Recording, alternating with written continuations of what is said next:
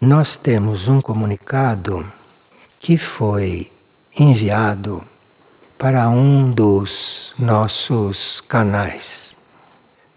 Nós temos no grupo alguns canais que vocês sabem. Temos Frei Elias, temos Irmã Lucia, temos Madre Shimane e temos outros que se aperfeiçoam como canais. Porque canais todos nós poderíamos ser. Canais cada um de nós poderia ser. Canal é alguém que tem um fio que o liga de alguma forma com um plano superior e lá colhe alguma coisa de algum guia, de algum instrutor e transmite para nós. Isto é um canal. Não existe um canal igual ao outro, não. Mesmo entre os nossos três canais, Irmã Lucia, Frei Elias e Madre Shimane, há uma diferença entre eles, porque não existe dois iguais. Isso é muito bom, porque quanto mais diferentes são, mais amplo é a possibilidade de colher coisas diferentes. Mas aqui veio por um canal que canalizou um Deva.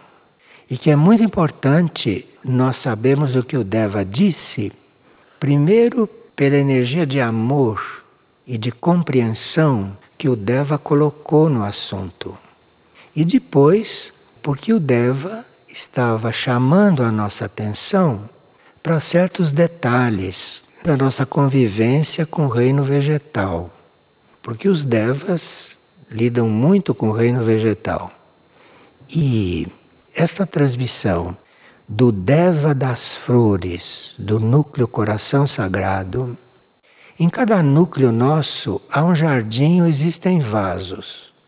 Quantos de nós levam em conta que você tendo um jardim e tendo um vaso, quantos de nós levam em conta que existe um Deva para aquele jardim? E que pode existir um Deva cuidando daquele vaso. Quantos de nós pensam nisso? O núcleo coração sagrado tem um jardim de flores e tem devas destacados para lá. Porque existem os devas maiores que destacam esses devas menores para lidarem com jardins, lidarem com os vasos. E eu trouxe para ler isto aqui porque achei muito oportuno para certos passos que teríamos que dar. Porque quando você chega num pátio jardinado, ou quando você tem uma planta, por mais simples, por mais humilde que seja plantada, aquilo precisa de atenção. Aquilo precisa de atenção. Mas nós não temos esta atenção. Nós passamos por uma planta, passamos por um jardim, nem olhamos para aquilo. E os devas que cuidam daquelas plantas se sentem se sentem não acompanhados, sentem a falta de amor. Porque um deva está fazendo um jardim, porque são os devas que dão impulso para o jardim, são os devas que cuidam das plantas, das flores.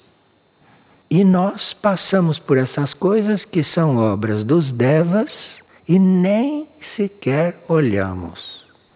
Então o deva, com muito amor, o Deva com muita, muita amorosidade, que são muito amorosos, pedem que a gente olhe para certas plantinhas. Eu vou ler porque isso é uma enorme lição para nós. Isto é uma coisa que pode ajudar muito na nossa formação das nossas ligações com os reinos da natureza, porque faz parte do processo que Maria está apresentando o nosso serviço e a nossa união com os reinos da natureza. E na reunião de 14 de junho, que Maria falava desse assunto, no mesmo dia, no mesmo dia, na mesma data, com diferença de horas, o Deva foi falar com esse canal sobre um assunto semelhante. Maria e o Deva, no mesmo dia, foram falar do mesmo assunto.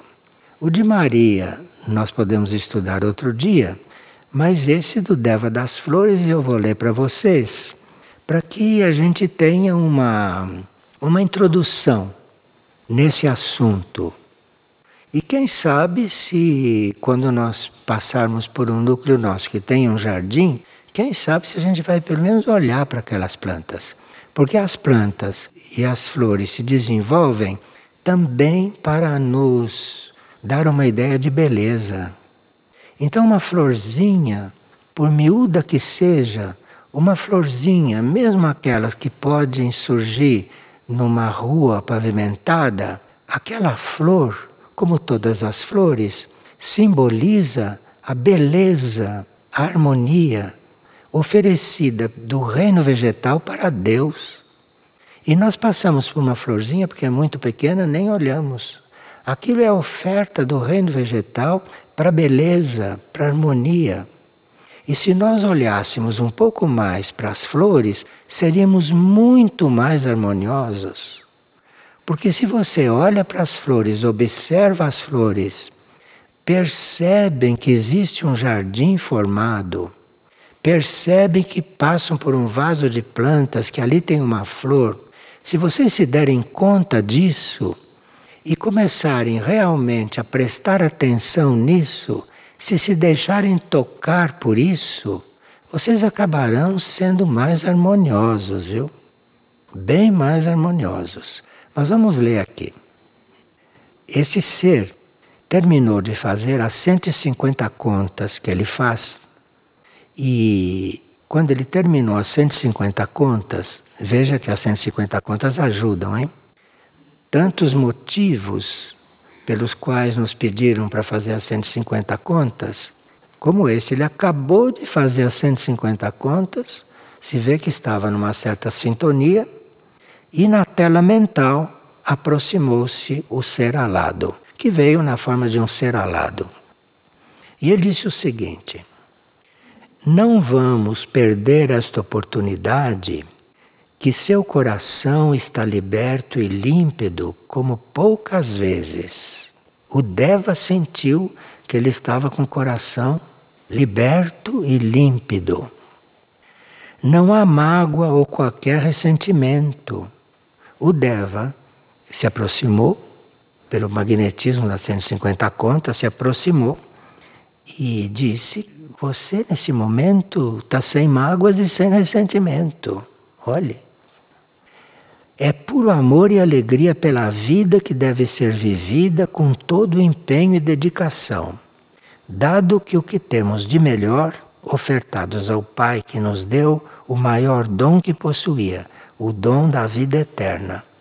Isso são palavras não é, para exprimir o que o Deva passou para ele. Então, o Deva passou para ele esta impressão. Disse: Você está liberto e límpido como poucas vezes. Não há mágoa e nem ressentimento. Pensa a cura que essas 150 contos fizeram. E o Deva viu. É puro amor e alegria pela vida que deve ser vivida. E como os devas são sempre muito alegres, porque os devas não têm mente, então os devas são pura alegria, porque é a mente que nos entristece, sabe? Como eles não têm mente, são sempre alegres. E ele foi atraído pela alegria que o outro que tinha terminado as 150 contas estava irradiando dando o que temos de melhor, ofertados ao Pai que nos deu o maior dom que possuía, o dom da vida eterna. Mas continuou. Depois que ele fez essa introdução, quer dizer, já houve uma ligação entre os dois. E aí ele diz: Muito bem, eu sou o Deva das flores do jardim do núcleo coração sagrado. Repito, isso são palavras para exprimir o que se passou. Não quer dizer que o Deva tenha falado essas palavras. Sou o Deva das flores do jardim do núcleo coração sagrado. Venho pedir-lhe que coloque atenção e o seu coração no convívio dos seres do núcleo e os vegetais que estão sob sua responsabilidade. É muito tocante perceber que há uma verdadeira disponibilidade para servir o reino vegetal, mas devemos estar atentos a duas coisas em particular. O Deva se aproximou porque sentiu que nesse núcleo coração sagrado existe uma intenção de lidar bem com o reino vegetal. E isso o Deva percebe porque chega ali, vê como é que as plantas estão, então ali há uma intenção de cuidar do reino vegetal. Isso dito pelo Deva. Mas devemos estar atentos a duas coisas em particular. Quer dizer, o Deva não estava desperdiçando energia. Ele foi dizer isso num lugar onde ele sentiu que estão cuidando. Então ele foi lá para contribuir. Primeira coisa, esta doação deve ser verdadeira e de forma simples levar a uma integração entre reinos irmãos. Existe uma doação, existe uma atenção, mas o Deva disse que esta doação devia ser simples e levar a uma maior integração com o reino vegetal. Não é só fazer o jardim para ser um jardim bonito. Ali precisava um pouco mais, porque o reino vegetal teria que sentir esta doação. Para aí acontecer uma interação entre o reino vegetal e o reino humano. Não basta um olhar amigo e bondoso, disse o Deva. É preciso doar-se e dedicar-se de forma inteira e pura. Digo estas coisas porque estamos a ponto de estabelecer uma relação criativa entre nós. Só basta que os mais envolvidos assumam esta tarefa como prioridade, para que estas pequenas crianças ele se referia às pequeninas flores do jardim. Para que estas pequenas crianças possam expressar a beleza interior que lhes é latente. Tinha florzinhas naquele jardim que não eram as flores principais, que eram aquelas pequenininhas, e essas não podiam se expressar completamente porque faltava que quem cuidasse desse prioridade para o que estava fazendo. Veja que são profundos, hein?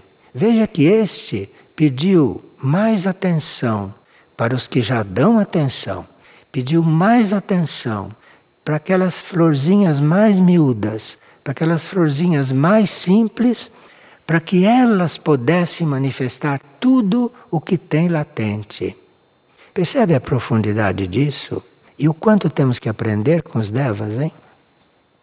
Isto é, se existe uma plantinha ali na calçada que surgiu, que deu uma florzinha, se você não olha para ela, se você não cuida dela, se você não nota a sua presença, ela não pode ser mais bela do que aquilo. E ela, como flor, como planta, ela sabe que tem que evoluir. Então saiu aquela florzinha, e aquela florzinha pode ser ainda mais bela, mas precisa que haja essa interação com o reino superior ao reino vegetal. Imagina nós sermos considerados por eles um reino superior a eles, imagina. E que se nós tomarmos consciência da existência deles, e se nós formos ver as menores florzinhas, elas poderão ser mais bonitas, elas poderão ser mais belas. Então, quando a gente diz que está travando a evolução do reino animal, matando e comendo os animais, nós estamos travando a evolução daquele reino. Aqui esse Deva está dizendo como é que nós estamos travando a evolução de uma flor.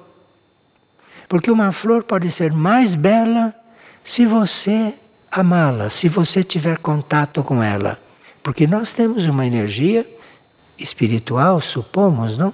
Temos uma energia espiritual que eles não têm que se nós tomarmos conhecimento de uma flor, se nós tomarmos conhecimento de um jardim como ser vivente, aquelas flores vão dar mais.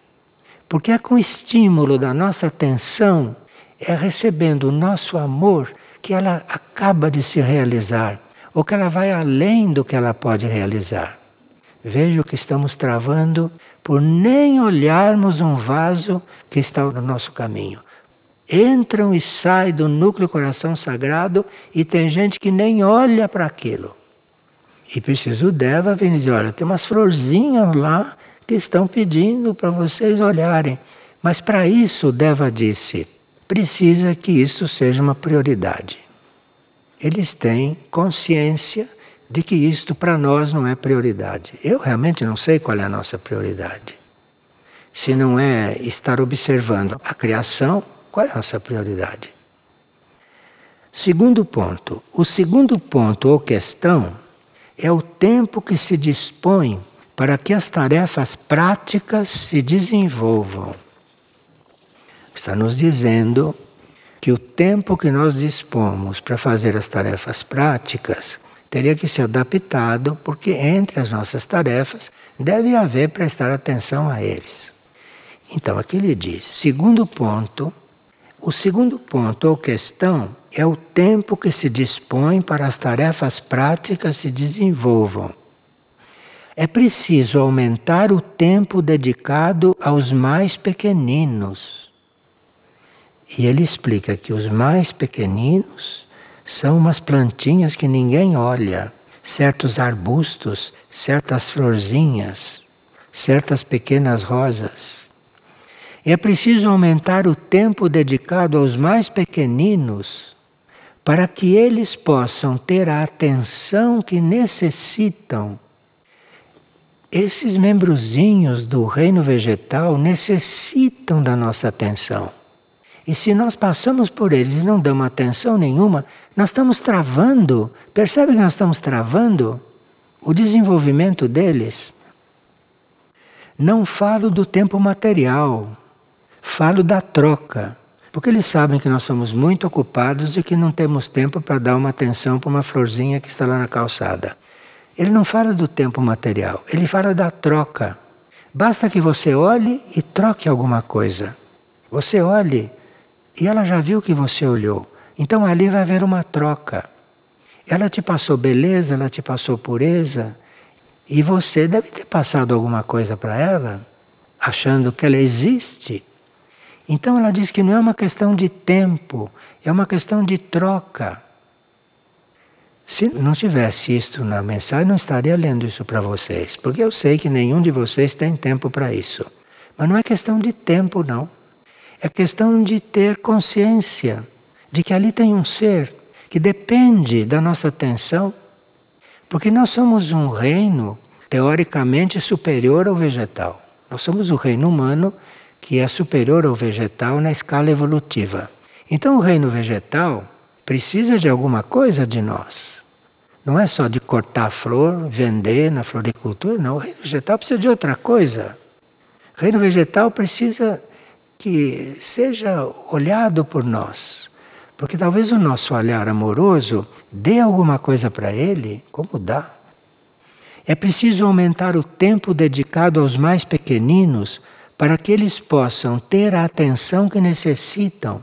Não falo do tempo material, falo da troca a troca fluídica entre corações irmãos.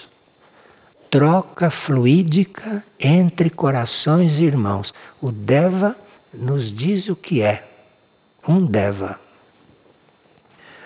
A amizade fraterna pode florescer nestes campos, vales e colinas.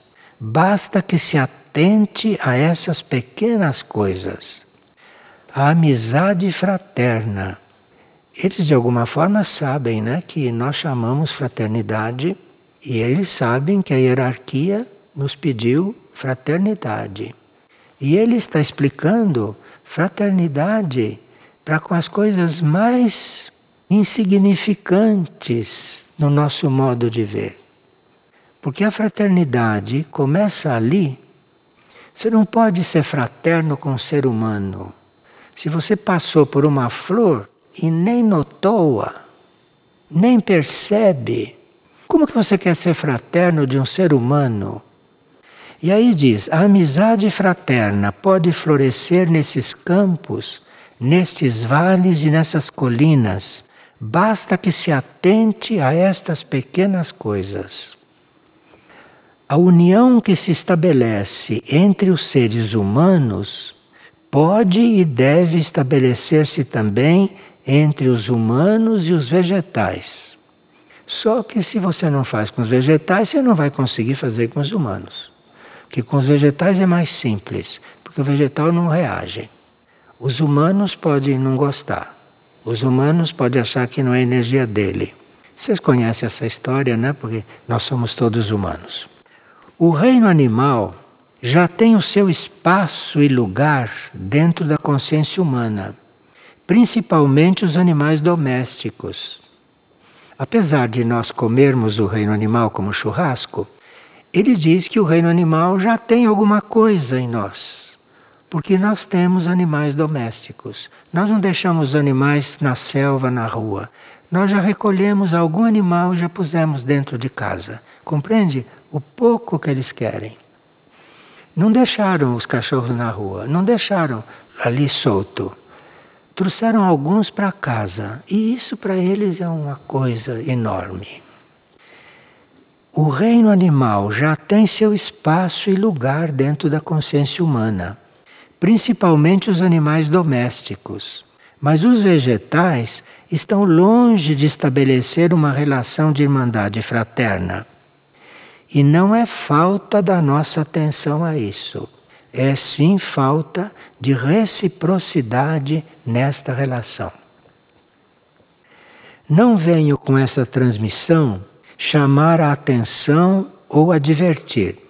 Venho apenas lembrar-lhes que estamos aqui e podemos contribuir com o que temos de melhor para a construção do novo tempo. Um tempo e espaço em que estaremos unidos em serviço da criação. Venho apenas apresentar-lhes uma oferta que pretende, de forma simples, semear em vossos corações o amor desinteressado. Que possamos apenas amar por amar amar uns aos outros, amar o criado e o incriado, em reverência e gratidão ao infinito amor universal, que tudo une e transforma para a manifestação do eterno agora. Veja as coisas que existem na natureza de um Deva. Então, quando a gente sabe que os Devas ajudam na criação das flores, das plantas. Os devas ajudam na criação dos fetos no útero das mães. Quando nós sabemos disso, nós pensamos que eles são uns meros, uns meros artesãos, artesãos de fetos, artesãos de flores. Não, eles têm tudo isto na sua essência. E o reino dévico permitiu que um deles, representando todos os que estão aqui conosco nesse trabalho, representando todos, falassem conosco abertamente. Porque sentiu neste canal, sentiu nesta pessoa que o canalizou, uma oportunidade de fazer isto. Quantos de nós poderiam, se tivessem a atenção voltada para a criação, quantos de nós poderiam saber diretamente o que os devas têm para dizer para nós no nosso trabalho, no nosso serviço.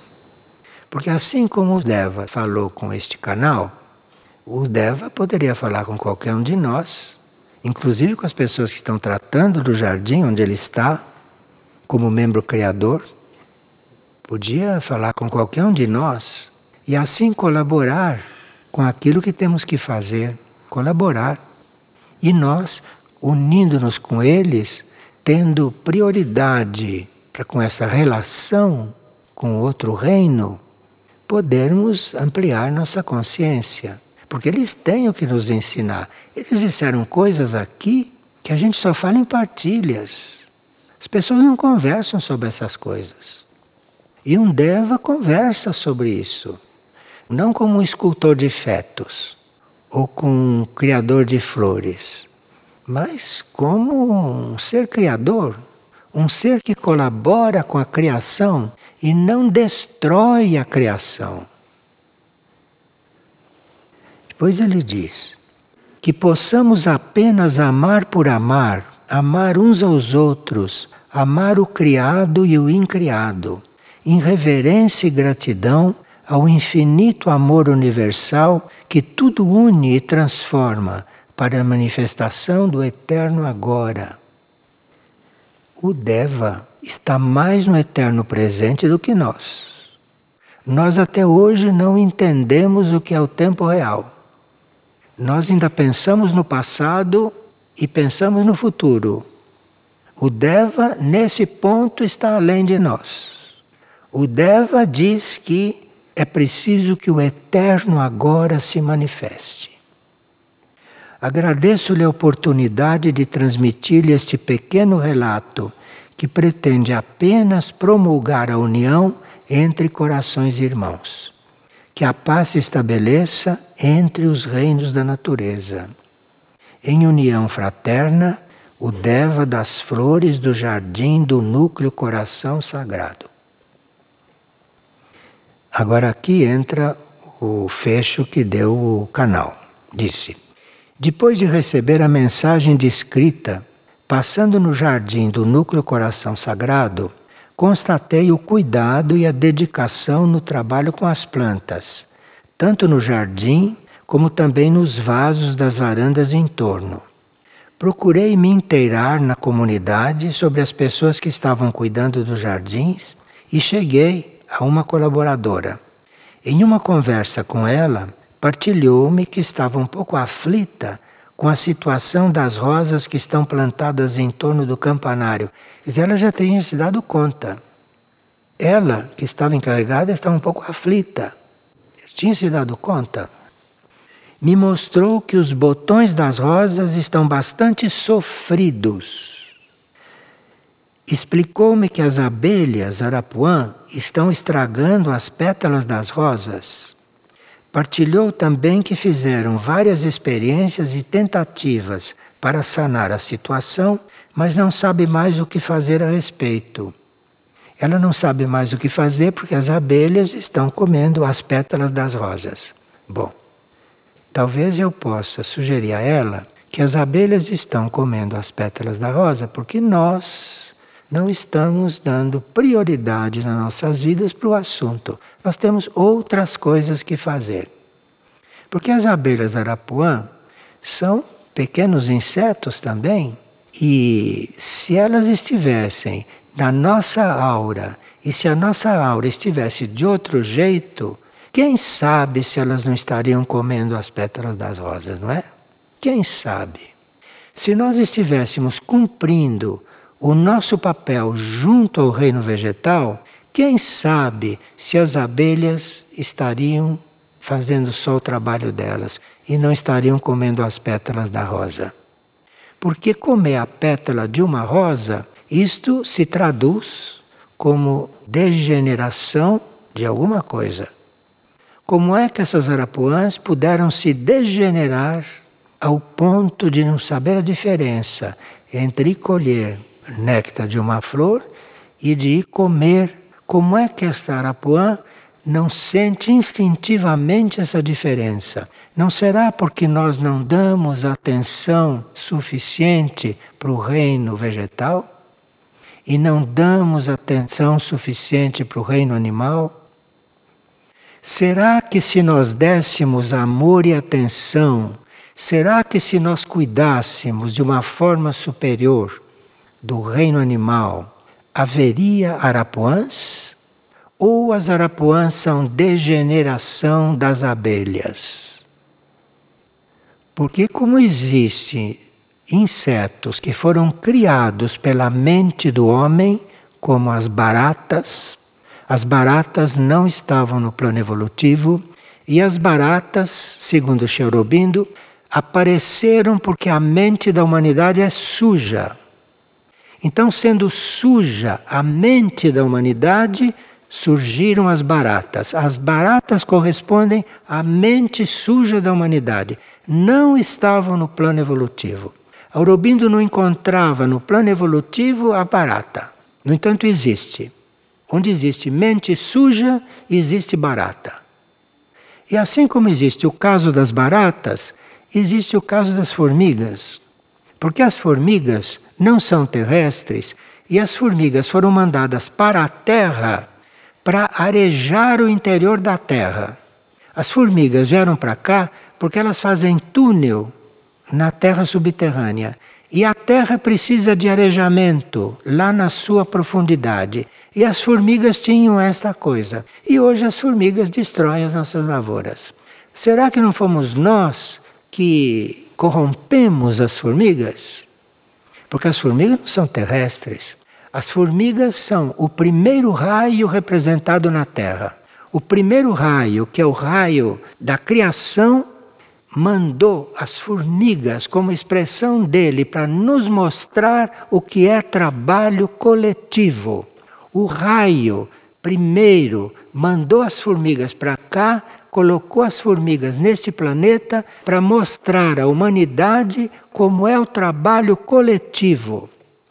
E nós dizimamos as formigas, esquecendo que as formigas também precisam comer.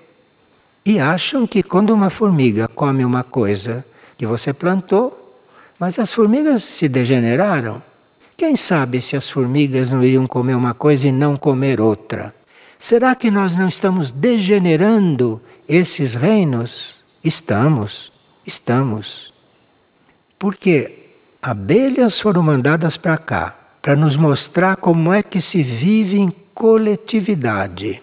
Porque numa colmeia tem uma vida perfeita que nós somos incapazes de reproduzir. Até agora não aprendemos. E as formigas vieram para arejar a terra com os canais que elas fazem. E nós degeneramos as formigas e hoje as formigas são predadoras. Como fica a nossa consciência com isto? Será que a nossa consciência não nos diz nada? Será que entre as nossas consciências não surgem algumas que dizem sim, é isso? e pergunta, pergunta o que eu posso fazer para isso? E você vai ouvir de resposta orar. Porque só resta orar neste planeta. Na situação em que a humanidade criou, só resta orar. As coisas que a humanidade degenerou e as coisas que a humanidade está produzindo que vão agravar a transição da Terra, diante disto, e que não há nenhum sinal de que a humanidade vai mudar, nenhum. Só resta orar. Para aqueles conscientes, só resta orar. Então não estou fazendo um trabalho negativo, não estou dizendo que está tudo perdido, porque estou dizendo resta orar. E nós não sabemos qual pode ser o resultado de uma oração verdadeira. Quem crê na oração, quem já sentiu o efeito de uma oração, quem já orou de tal maneira que percebeu o que estava acontecendo, sabe que só resta orar. E que se realmente orarmos, algo acontece. Não sabemos o que. Nisto que está evidente na superfície da terra, não se sabe. Mas se só resta orar, como sabemos, não? Maria só pede oração, Maria nunca disse, não põe veneno nas formigas, não faça isso, faça aquilo. Maria nunca disse isso. Maria disse, orem, porque só resta orar. Nós não podemos ter, a essa altura, uma atuação que realmente dê frutos. Individualmente não temos. Precisaria que todos tivessem uma reviravolta. Então só resta orar. Porque se só resta orar, uma oração verdadeira vai fazer alguma coisa. Alguma coisa vai fazer. Nós não sabemos o que, porque não sabemos o resultado de uma oração. Nós não sabemos se fizermos uma verdadeira oração, o que vai acontecer lá do outro lado do mundo. Não sabemos, porque oração não faz as coisas na nossa frente. Então, só resta orar. E isso pode ser um estímulo para nós orarmos de verdade. Ou aqueles raros que oram de verdade, orarem ainda melhor. Então, aqueles que não oram, se porem a orar, do jeito que puderem. E aqueles que já oram, se perguntar como é que esta oração pode ser melhor. Porque esta oração, sim, vai resolver alguma coisa, que eu não sei o que é, jamais saberei. Quando Maria diz que por causa do nosso grupo de oração que está em todo o planeta, se retirou muitas almas do purgatório, nós não só não temos prova disso, como não vimos isso e não temos condições de ver. Mas se ela disse que foram retiradas muitas almas daquela condição, que é uma condição que só existe na órbita desta Terra, hein? aquela condição infernal, só existe isto aqui nesse planeta. Para ela dizer que almas foram retiradas de lá, porque os grupos de oração oraram, isto para nós basta para a gente orar sempre. Orar porque a oração faz o que nós não podemos fazer. A oração faz o que nós nem imaginamos. Então eu não podia deixar de ler esse relatório sem dizer: só resta orar. Só resta orar pelas plantas, só resta orar pelos minerais, pela água, só resta orar pelos seres humanos, só resta orar pelos animais, só resta orar pelas formigas, só resta orar pelas abelhas, só resta orar para os arapuãs, só resta orar. Vamos orar na fé que isto sim vai ser bom, vai ser positivo. Não importa para onde vá, só resta orar. E assim é bom a gente saber de algumas coisas, a gente aprofundar certos assuntos, para esta altura do processo nos levar a aperfeiçoar a oração. Porque aí estamos fazendo realmente algo válido e efetivo. O resto não sei. Então, só resta orar. Quem sabe se assim a gente melhora um pouco a nossa forma de orar, ou se não ora nada, procure experimentar. Experimentar, porque se chegar a orar direito, está realmente servindo servindo misteriosamente, não sabe para que está servindo, mas estará. Obrigado então vocês.